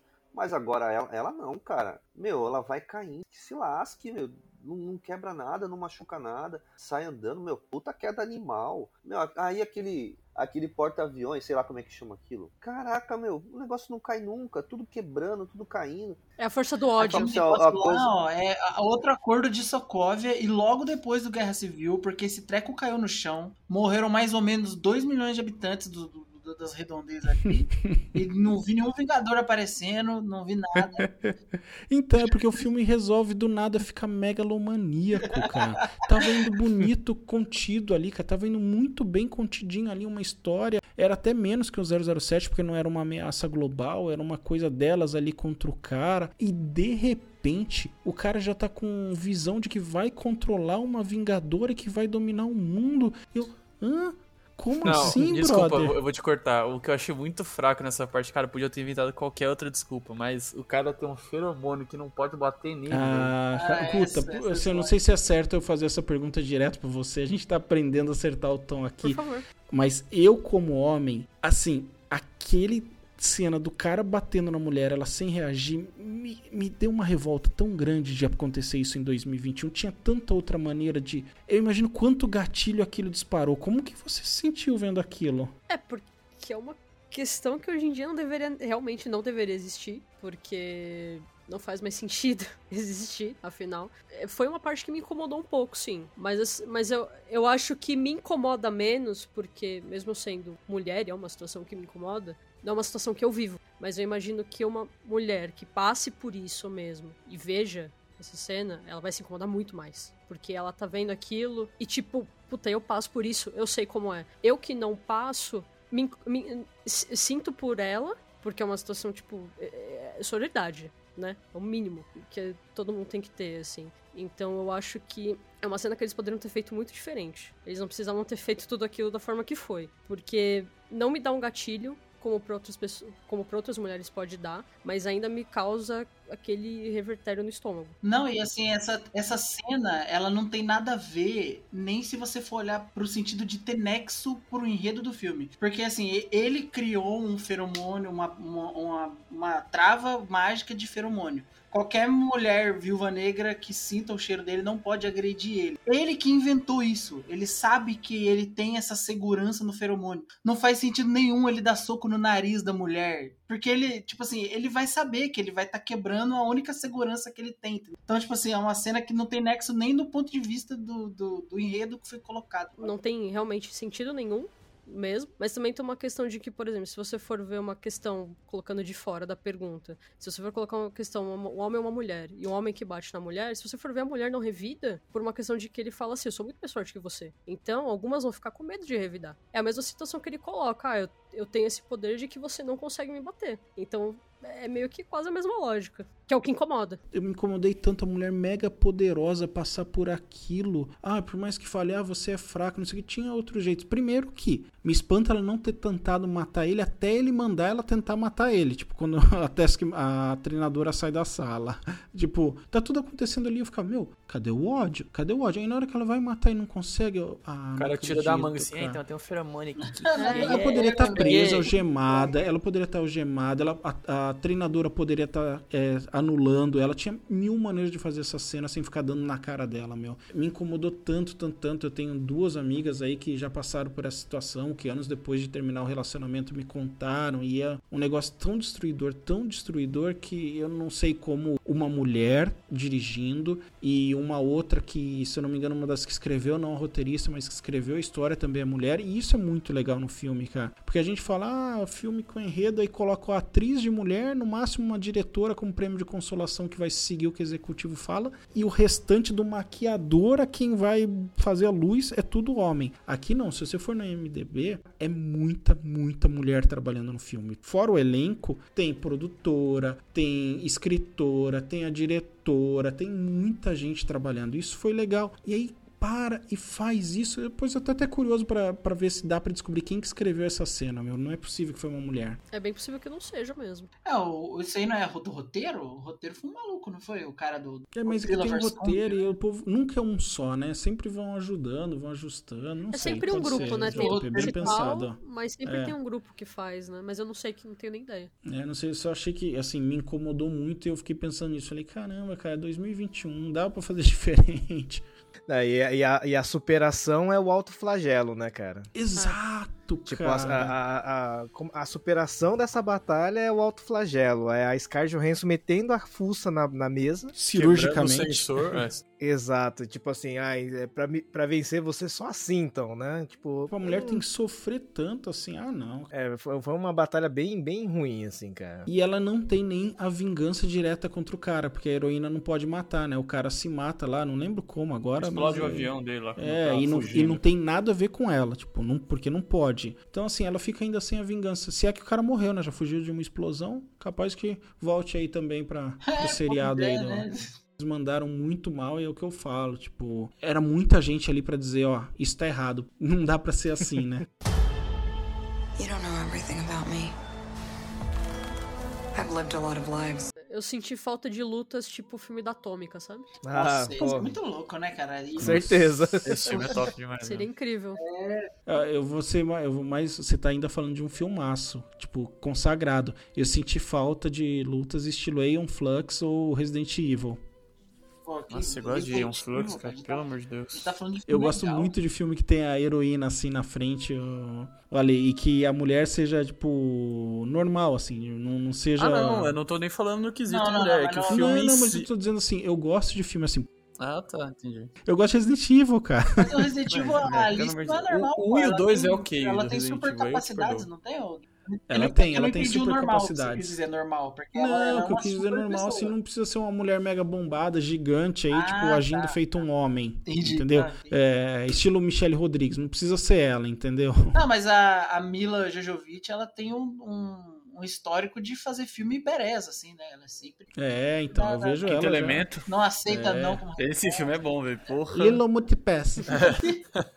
Que isso? Ela fala no filme, porra. É, pô, cara. Você nunca viu o Quinto Elemento, JP? Eu já vi, pô. Eu tô falando você imitando ela aí. Ah, tá. Pô, que susto. cara. Massa, é da hora.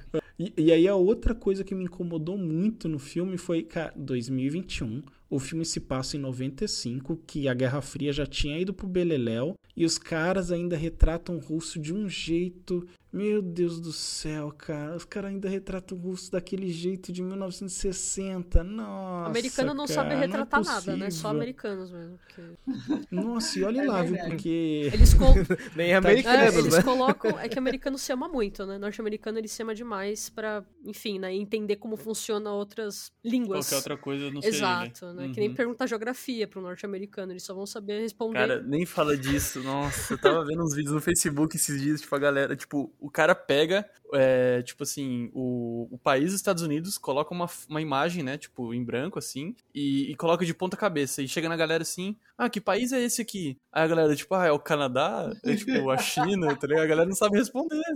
E, tipo, é um absurdo isso, é um absurdo gigantesco. O que, que vocês acharam da treinadora aí? Já falaram mais ou menos na cena de ação dela, mas eu acho que foi uma boa inserção pro, pro universo Marvel aí. Ela deve aparecer mais. A treinadora é o Taskmaster, né? Isso. Uniforme eu achei muito louco. Bem legal. eu achei que mesmo. parecia o Black Kamen Rider. Ah, eu achei bem legal, cara. Pô, ela me lembrou do Boba Fett, velho. Eu não sei porquê. Ainda mais. né? Eu, é, cara, eu já falei, né? Eu gostei muito desse personagem, eu gostei muito da luta, e eu gostei de ser algo que é meio raro de encontrar em filmes da Marvel, que ela é, tipo assim, invencível. A, a Viúva Negra e a Helena não tinham nenhuma capacidade ou qualidade pra derrotar o Taskmaster. E aí tiveram que achar outra solução pra ela, porque na porrada não ia dar. E aí gerou dar. uma urgência que nos dois primeiros terços do filme, assim, tava muito legal de ver, entendeu? Que ela tinha que investigar o que tá acontecendo, achar a irmã e fugir da coisa que tá vindo pra cima dela implacavelmente, assim. Então, Lembrou do Resident Evil, Lembrou né? do jogo? Mr. T, Mr. T. O que é legal disso, porque, tipo assim, né, tem muito filme que é meio piegas, assim, que o cara sabe que não ganha, sabe que nunca vai ganhar, e é o protagonista, vai lá e fica brigando e apanhando só, né? E, tipo, e é o que você falou, elas fogem, tenta achar uma maneira inteligente de lidar. E uma cena que eu gostei muito foi a. quando elas estão fugindo e a perseguição lá, acho que é em Budapeste, né? Ele pega a moto, aí depois vai pro carro, aí não sei o quê. Aí a irmã dela fala assim: É, esse é seu plano? Pegar um carro e ficar dirigindo por aí? Não sei o quê, muito bom. Não, as cenas de ações eu achei espetaculares, roubaram, assim. um carro da- roubaram um carro de família. claro. Mala no capô. né? Eu fiquei assim olhando aquele cara da farmácia mini mercado que elas estão e o assunto que elas estão conversando e o cara ali como se nada tivesse acontecendo. Eu falei, que cidade é essa que acontece tanta coisa que ele não fica nem bisbilhotando a conversa das minas, cara? Pô, estão falando de matar, disso, daquilo e ele tá sussa, ela nem treme. Ele é russo também. Ah, pode crer. O Meu, Não é um boa, espião ele é- russo, ele é um espião russo. Na boa, a viúva negra tá, no, tá no, no- na vendinha do cara e o cara não tá nem aí, bicho. Porque É. a, a esse ponto todo mundo conhece ela, né? Sim, os Vingadores O- são o- conhecidos o mundialmente. Ah, mas você nunca acredita que é, né, Fabiano? Você lembra quando você quando a gente viu o Zé Roberto? Você demorou pra acreditar que era ele. Mas, meu, o, o papo que tava rolando já, você, você via pelo papo que elas estavam conversando. A irmã se abaixa, ela faz até aquela, aquela pose. E o cara meio que assim, é. é Ah, mas vai negra. que chama alguém lá e dá ruim, porque ela é a viúva negra, explode o mercadinho do coitado e ele não tem o seguro. Aí fodeu. Aí já era. A Marvel não paga, não, prejuízo financeiro. A gente descobriu no primeiro filme do Homem-Aranha. E o cara teve que virar vilão pra ganhar dinheiro. A Marvel não, os Vingadores não pagam. Vingadores, né? Os Vingadores. Aliás, cara, ó. Uma coisa que eu invejo nesses filmes de espião, seja o 007, seja o Bourne, seja a Viúva Negra, é a capacidade de fugir e recomeçar sua vida sem nenhuma calcinha limpa. Putz, grilo, cara. Os caras saem assim, tipo, parei agora. Parei, parei agora. Tô semi-nu aqui, mas eu vou ter dinheiro e vou ter tudo. Enquanto isso, o Falcão, coitado, não conseguia empréstimo nem pro banco, cara.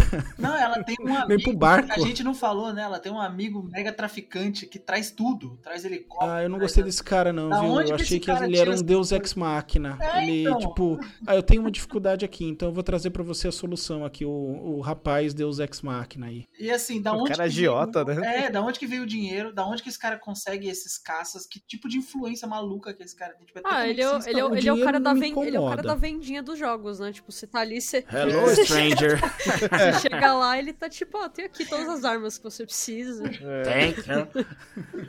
Esse cara é bom, esse cara é bom. Quanto mais tempo você dá pra ele, mais coisa boa ele traz. É. Eu tô dizendo assim, um monte de coisa eu não acho defeito, tá? Que nem esse lance da grana. Todo filme de espião é assim. O cara deve ter algum sistema bancário por digital, que hoje até existe, que é onde ele for, ele vai seguir a vida, né? Cara, não, não tem jeito, assim. O que não vai é trabalhar. Então, assim, é, é bem o perfil de filme de espião mesmo, 007 aí, o Bourne, não...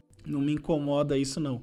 O que me incomoda é o cara aparecer só com o Deus Ex- Ex Machina. Preciso de um acampamento, tá aqui. Preciso de um helicóptero, tá aqui. Preciso de um avião, tá aqui. O que você precisa, o cara tira da cartola.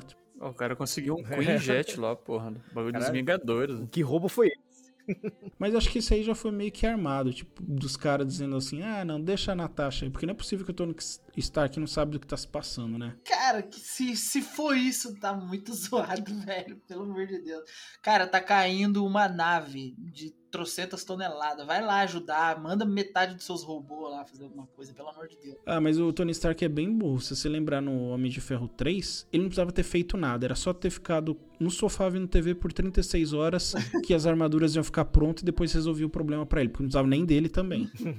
Mas Só ele é excêntrico. resolver o BO. Mas ele é lá, excêntrico, ele que tem que aparecer, ele tem que aparecer. Ele tem que fazer um show, tocar metálica de fundo. enfim. É, é excêntrico. Fabiano, você tá por aí ainda? Pô, Tá angustiado, cara, tá angustiado. Tá angustiado, cara. Ele quer soltar o ódio, cara. não, não. ah, puta, cara.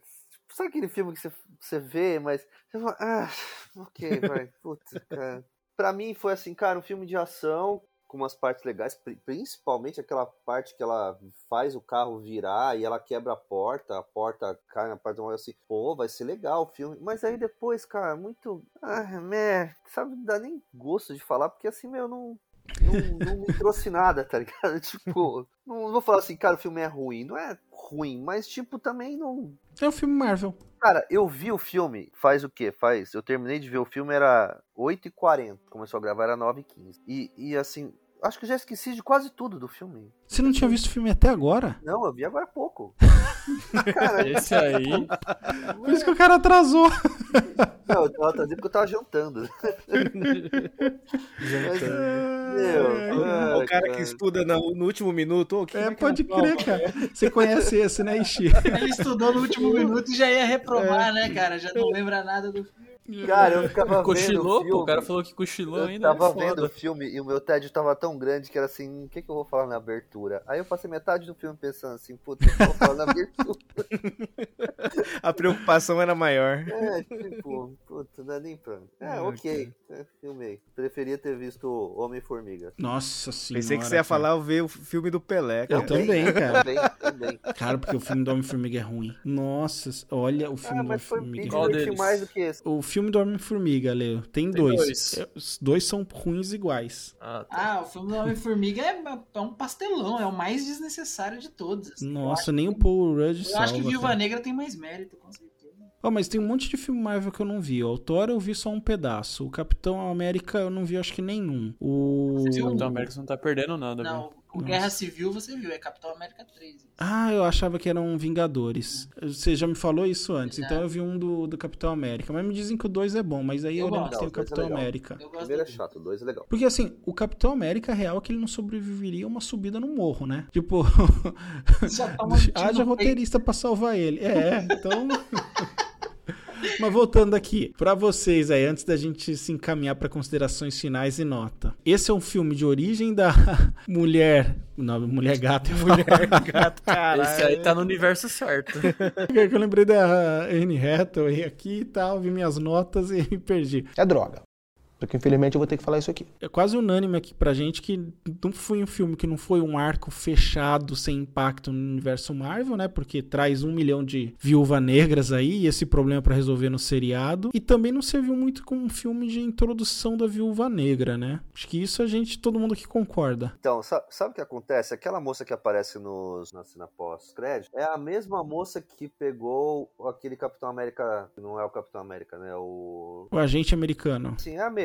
Pelo jeito estão criando um grupo de anti-heróis, assim. Opa, você não conhece eles dos quadrinhos? Até eu conheço esse quadrinho que você me prestou, provavelmente. Ah, deve ser aquele. ah, Acho que é Thunder, Thunderbolts, né? Isso. Bom, enfim, é isso aí. Então, assim, meu, nem pra ser uma outra viúva negra, acho que ela vai ser. Sei lá. Então, assim, meu, nem pra apresentar direito a moça, que aliás não tem o mesmo carisma, né? Que, ah, não, cara. Eu gostei, olha, eu, Pô, eu sou apaixonado pela Scarlett Johansson, a atuação dela, mas a Florence aí, pra mim, um sotaque, a maneira que trabalha, as caras que ela fazia, as mexidas de boca, olha, foi, foi assim, um páreo duro, assim, é, Ah, sei não, lá, não tava me- pagando o boleto, não, tava me- não atuando. prendeu, prendeu, não. Então, Ah, nossa, sério? O que, que vocês acharam da atuação dela? Não, eu, eu, eu achei eu achei legal, assim. Eu acho que assim, pra que a Florence Pugh pudesse fazer essa futura nova heroína, talvez Viúva Negra, legal do jeito que a gente tá assistindo, foi necessário um triste sacrifício da, da Scarlett Johansson, né? Tendo que essas entrevistas que vocês falaram e tudo mais. Eu acho que valeu sim, cara. Eu achei muito da hora ela, o personagem e a química das duas, apesar de muita coisa não fazer sentido, né? No, universo, assim. Tipo, ela nunca foi lembrada antes, a Viúva Negra nunca citou, nunca correu atrás da irmã perdida e tal. Mas na- na- nesses momentos desse filme, elas tinham uma, uma química crível, assim. E a. Eu achei a química da família inteira crível. tá- Eu achei muito da hora ela. Eu espero que ela, que ela consiga ter essa liberdade de fazer o papel como ela teve nesse filme nos futuros próximos filmes ou seriados que ela vai participar. assim. Eu gostei também. Então, não tenho do que reclamar. É, eu achei que, assim, eu achei todas as atuações do filme, sem exceção, assim, muito, muito boas. É de, de ficar impressionado como a diretora conseguiu extrair isso. Os atores são bons, mas a gente já viu aí, eu dei o exemplo do George Lucas, que conseguiu fazer a Natalie Portman mal, né? Eu sei um cara que mandaria bem nesse filme, viu? Não, Mas eu, não, eu vou não, nem não. falar o nome dele aqui. Não, não, deixa pra lá, ele, já vai, ele vai falir a Netflix. You don't know everything about me. Bom, vamos aqui para as considerações finais e notas, então, se ninguém tem mais nada para adicionar. Ixi, diz pra gente aí, quais suas considerações finais e nota? Olha, bicho, é, eu acho que o filme podia ter um outro nome. Ah, Qual não- nome? Sei lá, cara. Família, sei lá, da pesada, sei lá, qualquer coisa, mano. Ah, qualquer nome, sei lá, cara. Sessão da tarde. É, assim, é, é um filme que desperdiçaram muitas oportunidades de apresentação, de construção do personagem, transformação da, da Natasha, porque ela, ela foi apresentada inicialmente no Homem de Ferro como uma vilã, né?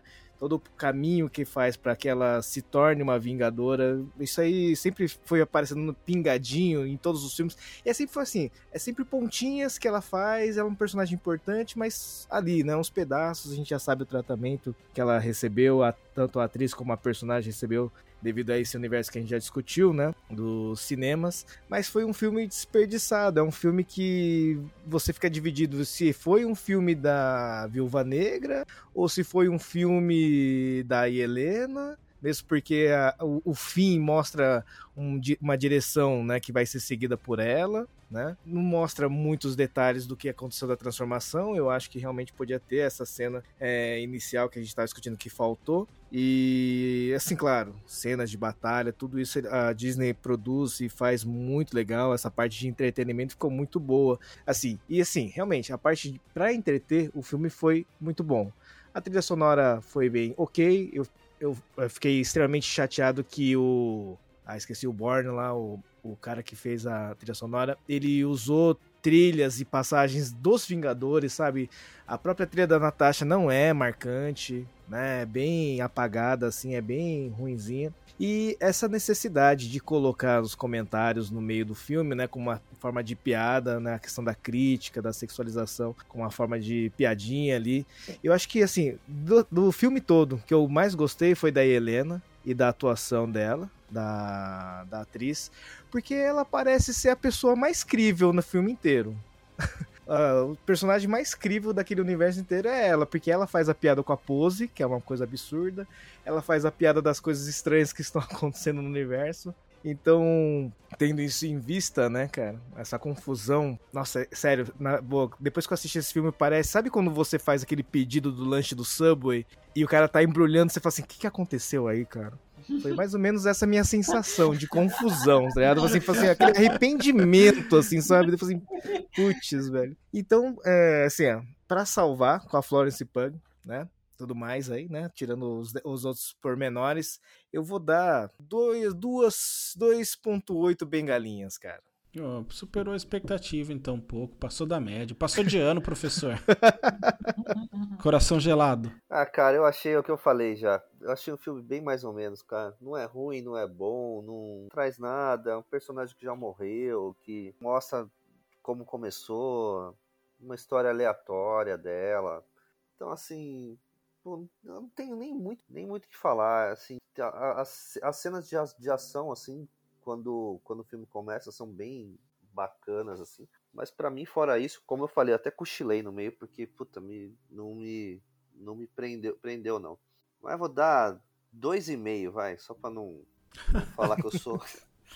falar que eu sou ruim, dois e meio, tá bom. Tá na então, média. Então, então tá bom. JP, Coração Gelado número 2. ah, cara, eu acho que esse filme, infelizmente, não era o filme que eu queria ver da Viúva Negra. Eu acho que ele demonstra, assim, o quão prejudicado foi a, a, a, a heroína, assim, ele não fez jus nem a heroína, nem a a Scarlett Johansson, assim, por todo o trabalho que ela fez nos Vingadores, etc. É, eu gostaria de ter visto aquele filme de origem, realmente mostrando as agruras dela como, como uma adolescente, sendo treinada que nem Red Sparrow, né? Como a Guta já lembrou aí. É, então era um filme que já deveria ter saído, sei lá, meu, em 2009, 2010, e, e agora a gente tá vendo um 2, esse enredo que a gente viu hoje, para mim era um enredo de um, de um, de um Viúva Negra 2, assim, tudo mais. Também não, não gostei das, das muitas inconsistências que ele deixa pro universo Marvel, MCU como um todo. Tipo assim, esse filme aconteceu antes de Endgame e eles libertaram umas 50 Viúvas Negras. Tipo, por que, que elas não apareceram nas lutas, sabe, com, contra o Thanos, aquela, pô, aquela porradaria mundial maluca? Eu acho que não faz sentido nenhum, nenhum a, a Florence Pugh ficar com com birra, com o Gavião Arqueiro. É, então, essa montagem que eles estão querendo fazer pro seriado, para mim, é totalmente sem sentido. É, a, a, a, eles estão enfrentando uma puta eh, nave gigante voadora e não aparece Vingador para ajudar. Então, assim, é um filme que perdeu o passo dele, né? Era uma coisa intimista, depois virou um, uma, uma, monstruosidade que não faz sentido nenhum. Porém, eu gostei, né? Eu gostei muito do, do da família, gostei muito do, do coitado do, do Guardião Vermelho, eu acho que deveria ter tido mais, sei lá, uma participação mais séria, talvez uma luta mais legal para demonstrar mais as habilidades dele, mas ele ficou bem apagadinho. A, a, o mesmo vai para para Milena, não, Melina, né? Melina. A personagem da Rachel Weisz, que ela também é muito legal, muito carismática mas você vê pouco ou quase zero das habilidades de luta dela, que era uma viúva negra da primeira geração, tudo mais. Então acho que eles foram meio apagados no arco final, que é o arco maluco, né? E eu, mas eu gostei muito deles, gostei. Ah, acho que a Helena é é, digna do, do colete, né, da Viúva Negra no futuro. Porém, assim, eu acho que os defeitos do filme meio que e também gostei bastante do, da treinadora, do Taskmaster. Achei um inimigo formidável. É, que eu gostaria de ver mais inimigos desse tipo, assim, nos, nos filmes. Algo que. Tipo um Juggernaut, né? Não tem como você vencer, você tem que contornar. Então achei da hora isso também, mas acho que a, as falhas meio que obscureceram, assim, essas, essas coisas legais. Então eu acho que fica um pouco abaixo da média. Eu dou duas bengalinhas de cinco pro, isso que é um coração gelado, Fabiano. o, o, cara foi na frieza extrema é, ali, ó. Esse aí. E é soldado invernal. Eu, eu, acho que vou deixar, a Guta, vou deixar a Guta por último na esperança de uma mensagem positiva. Espero não queimar cartucho com a Alê. Diz aí, Alê, quantas bengalinhas são considerações finais aí pra Viúva Negra? Vamos lá. Eu vou dar três bengalinhas pro filme. É, três e meio, vai. Oh. Um pouco acima da média aí. Foi algo que eu não esperava. É, eu queria um pouco, como a gente comentou aqui, algo mais início, né? Como que surgiu, como foi o treinamento, mas acabou passando mais no, no clipe da música no início do filme, que foi algo que eu fiquei meio triste. Mas é, o lance da família, tipo, deles brigando juntos, é, desenvolvendo os personagens, assim, foi algo que eu achei muito legal. É, a, as cenas, né? De, de perseguição, eu adoro cena de perseguição de carro e ficou sensacional, achei muito foda. E a atuação, né, da, dessa apresentação do personagem novo, da Helena, que aí vai assumir o manto, né? Que acho que tem bastante potencial pra frente aí também, para desenvolver e quem sabe até entrar no, nos Vingadores, matando essa briguinha aí com o herói preferido do Guiné. então eu acho que é isso. Três bengalinhos aí pra três e meia tá bem justo para mim. E talvez eu rever o filme com calma, né? Pra não ter essa pressa de ir pro cast nem nada. E, e você, velho? Quais suas considerações finais e bengalinhas? Bom, para mim assim vai ser difícil um pouco da dolorido até dar nota para esse filme, porque é um filme que tecnicamente é perfeito, as cenas de ação são fera demais, é... aliás isso eu acho uma diferença grande entre os seriados e os filmes, né? Porque as cenas de ação de Loki, as lutas são constrangedoras. Eu sinto vendo trapalhões ali. Mas o filme aqui é tecnicamente perfeito. Os efeitos especiais, as interpretações arrebentam. Quanto ator bom se divertindo trabalhando. A direção dos atores está muito boa. Então, assim, eu gosto muito assim, muito mesmo dele ter sido um filme que feito por mulheres praticamente, né? Porque tem na direção, tem, sei lá, três quartos do elenco, quatro quintos, é uma proporção muito grande de mulheres em, e de maneira relevante, é, dirigido por uma mulher, tem mulher escrevendo, tem mulher produzindo, então isso eu acho muito legal, não é um, não ficou tão falso para mim de que eles quiseram fazer algo diferente, acho que tem muito dedo da Scarlett Johansson ali. Eu vi uma história que poderia ser bem atual e bem significante porque a gente não falou aqui, né, ou falou naquele momento de discussão se era machista ou não, que são mulheres silenciadas assim sem, sem livre arbítrio nenhum e por conta de homens, né? São, é um homem ali silenciando elas, ele fala isso, é assim, é um tema muito forte, muito atual. Só que deu foda para mim aqui, o difícil para mim é que a Marvel fica só na provocação, sabe? Aquela parte pesada das crianças, de como é o treinamento da viúva é só um clipe musical, e aí, como se ela bate, assopra, fica com medo, quero que seja um filme de criança, quero que seja um filme de adolescente. Então, meu, um bom exemplo é aquela cena que a gente não falou também, em que elas falam que elas foram esterilizadas, assim, no ponto de arrancarem todo o aparelho reprodutivo. Fala isso, eu fico, caracas, e já faz uma piada em sequência. Eu, Calma aí, deixa eu processar, o que, que você quer? Então, assim, a mensagem ela fica fraca para adultos e não sei se é claro o suficiente para os adolescentes, entendeu? Não é didática que nem foi o racismo no Falcão e Soldado Invernal, que qualquer um vendo aquilo entende o papel do racismo e não é inteligente o suficiente para os adultos pegarem de uma maneira convincente. E confesso que a minha nota pro filme foi diminuindo depois que eu processava ele mais e a pá de cal foi o eu ter visto o Lovecraft Country aí depois que tem o um episódio da Hipólita que meu, se você não viu Lovecraft Country, veja pelo menos esse episódio, principalmente se você é mulher, porque eu, é uma lição de cinema e um roteiro trabalhado ali que não tá na cara. Você vai precisar parar, pensar. No meu caso, eu até busquei uma entrevista da roteirista, da Misha Green, não lembro o nome dela de cabeça, agora acho que é esse. E é uma lição de como fazer isso com coragem, sabe? De maneira inteligente, assim, e com entretenimento puro. Então, é assim, eu pulei, saí um pouco da pauta, mas é, é para justificar aqui que, apesar de eu gostar muito do filme, eu acho que ele não é corajoso. Ele não serve como arco para Natasha, mas me introduz uma boa viúva negra futura aí. Então a minha nota fica hoje, né? Não sei como que vai estar tá amanhã, mas fica em 3.5 bengalinhas aí. É, ele não tem tanta coragem, mas ainda assim tem uma mensagem positiva e tecnicamente é impecável. Guta, para você aí, quais suas considerações finais e quantas bengalinhas para Viúva Negra? Olha, eu vou. Igual eu tinha, já tinha falado, né? Eu, eu gostei do filme. Eu levei realmente só como um entretenimento. Eu tentei esquecer os problemas que ele tem quando eu assisti, né? Ele tem muito problema. Tipo, se eu for avaliar de uma forma um pouco mais crítica, ele tem muito muito problema. Mas ele, ele trata certas coisas como uma piada, isso é verdade, e realmente causa um incômodo. E, é um, de certa forma poderia, porque é muito jovem assiste, então realmente poderia ensinar, e eles acabam trazendo às vezes como uma piada, então isso pode ser um problema. Se eles quiserem trazer às vezes outros assuntos semelhantes, as pessoas ainda vão levar como uma piada, porque vão lembrar talvez, ou não, né? Mas com a questão de entretenimento eu gostei bastante. Eu, eu acho que a melhor coisa do filme é a Florence Pugh, de certa forma. A, a, a, família Margarina, que eles, a família Margarina russa que eles criam, é bem legal de assistir. Então eu acho que poderiam ter feito muito antes, ou realmente feito uma série com isso, que eu acho que seria muito mais proveitoso do que só ver um, esse filme, que eu acho que. Eu acho que a Scarlett Johansson merecia mais, depois do que acontece com ela. Então eu acho que ela merecia muito mais do que só esse filme. Mas se eu for colocar como uma questão de entretenimento, eu, eu vou botar, se vocês não se importarem, duas visões de nota. Como entretenimento. Vamos lá. Um, um 3,5. 3.7, assim. Colocando uma visão um pouco mais crítica de tipo que ele tem muito problema, aí seria tipo 1,5, 2. Mais ou menos. Faz a média aí, ô velho.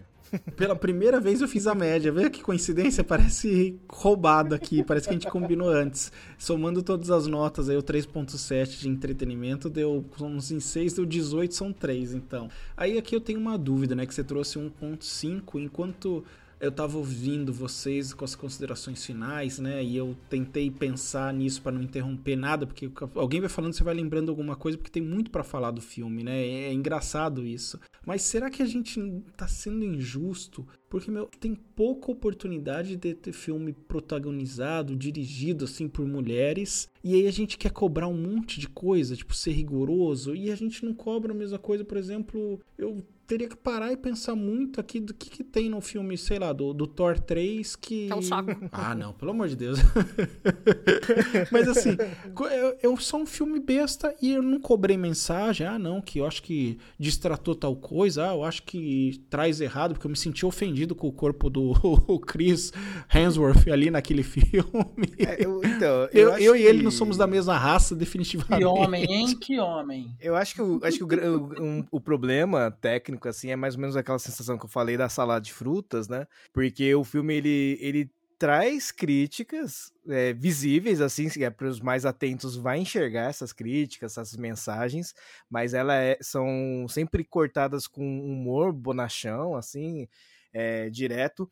O filme ele tem a direção de uma mulher, de uma diretora, é, parte do o, o, roteiro é escrito por um homem, né? Mas a, a, a produção, a, a, produção executiva, inclusive, conta com a Scarlett Johansson. Então, existe, com certeza, deve ter algum tipo de conflito de interesse final para quem se direciona o filme, para que lado vai. E, é, e essas ideias parecem realmente conflitantes no filme, né? O filme traz assim a parte de entretenimento eu acho que ele cumpre muito bem assim o papel quanto a batalha contra os personagens quanto as cenas de ação tudo mais o exagero que a gente já espera da Marvel. Mas a gente enxerga realmente mensagens conflitantes ali e parece que a gente não tem a, a, as mulheres de fato soltas e livres ali né? Então é como se ainda a gente pudesse enxergar algumas amarras na direção é, na direção, na produção do filme, né, trazendo esses conflitos. Oh, mas nesse caso aí, então, é para que para que a gente tenha cada vez mais filmes com protagonistas femininos, heroínas, etc.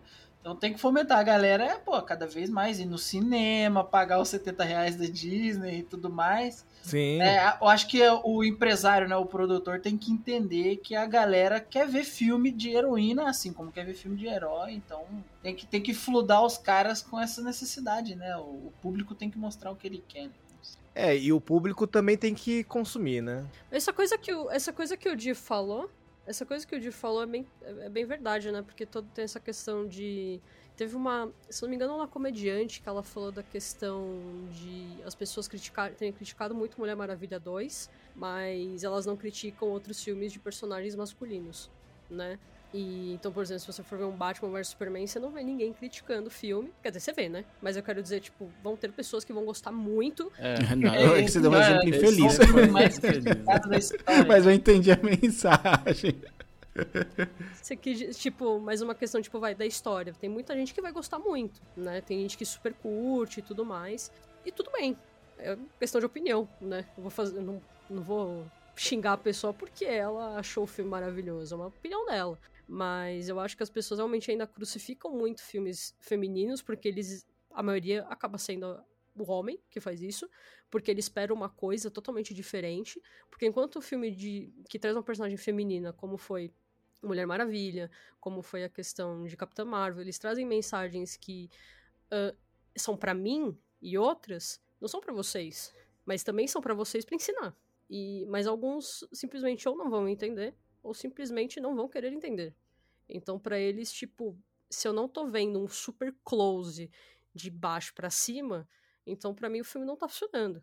Então, muita gente criticou Mulher Maravilha 2, eu ainda tento entender um pouco por quê porque o filme eu acho ótimo. Acho um bom filme, acho um bom entretenimento também. Uh, eu gosto da Gal Gadot. E eles não ficam sexualizando ela de uma forma que me incomoda. Eu acho que tem que existir a crítica construtiva. A gente tá fazendo aqui a crítica em cima da Viúva Negra de uma forma construtiva, porque realmente tem coisas que são conflitantes. Mas se você vai questionar o filme, vai criticar ele de uma forma que vai totalmente para um lado sexista, enfim, aí eu acho que realmente faz totalmente sentido. Eu acho que eu até falei demais sem precisar. Não, não. Não, achei legal assim, a gente normalmente acaba após as notas, mas é que foi um padrão aí de cobrança nosso, né, que você trouxe bem aí de maneira construtiva no, nos nossos comentários finais. Então é, tirando o Fabiano que não gostou mesmo do filme, não trouxe nada de sexista, nada, essas foram as expectativas dele, todo o restante trouxe esse ponto. Então me chamou a atenção, por isso que eu quis que a gente falasse um pouquinho mais focado nisso, mas brigadão, galera.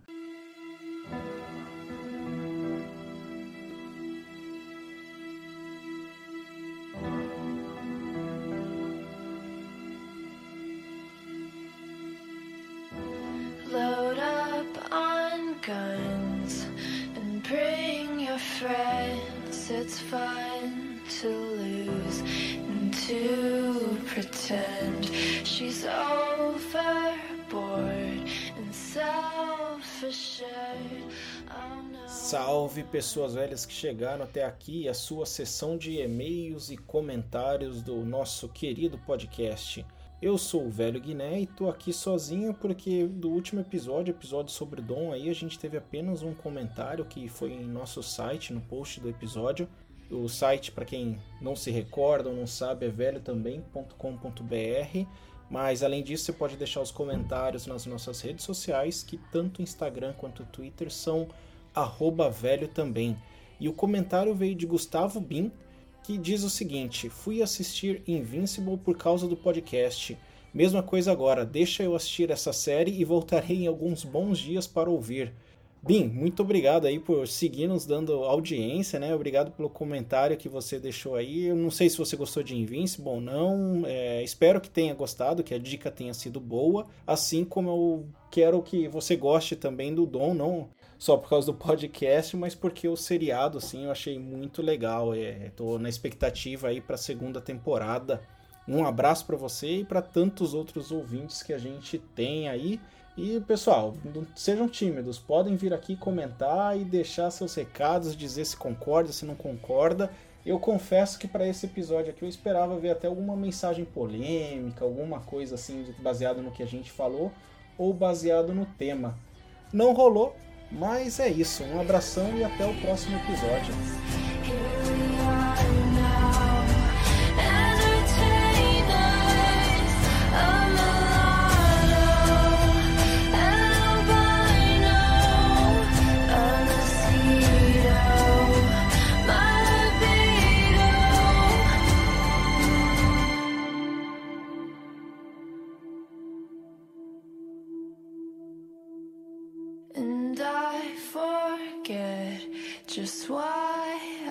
Taste.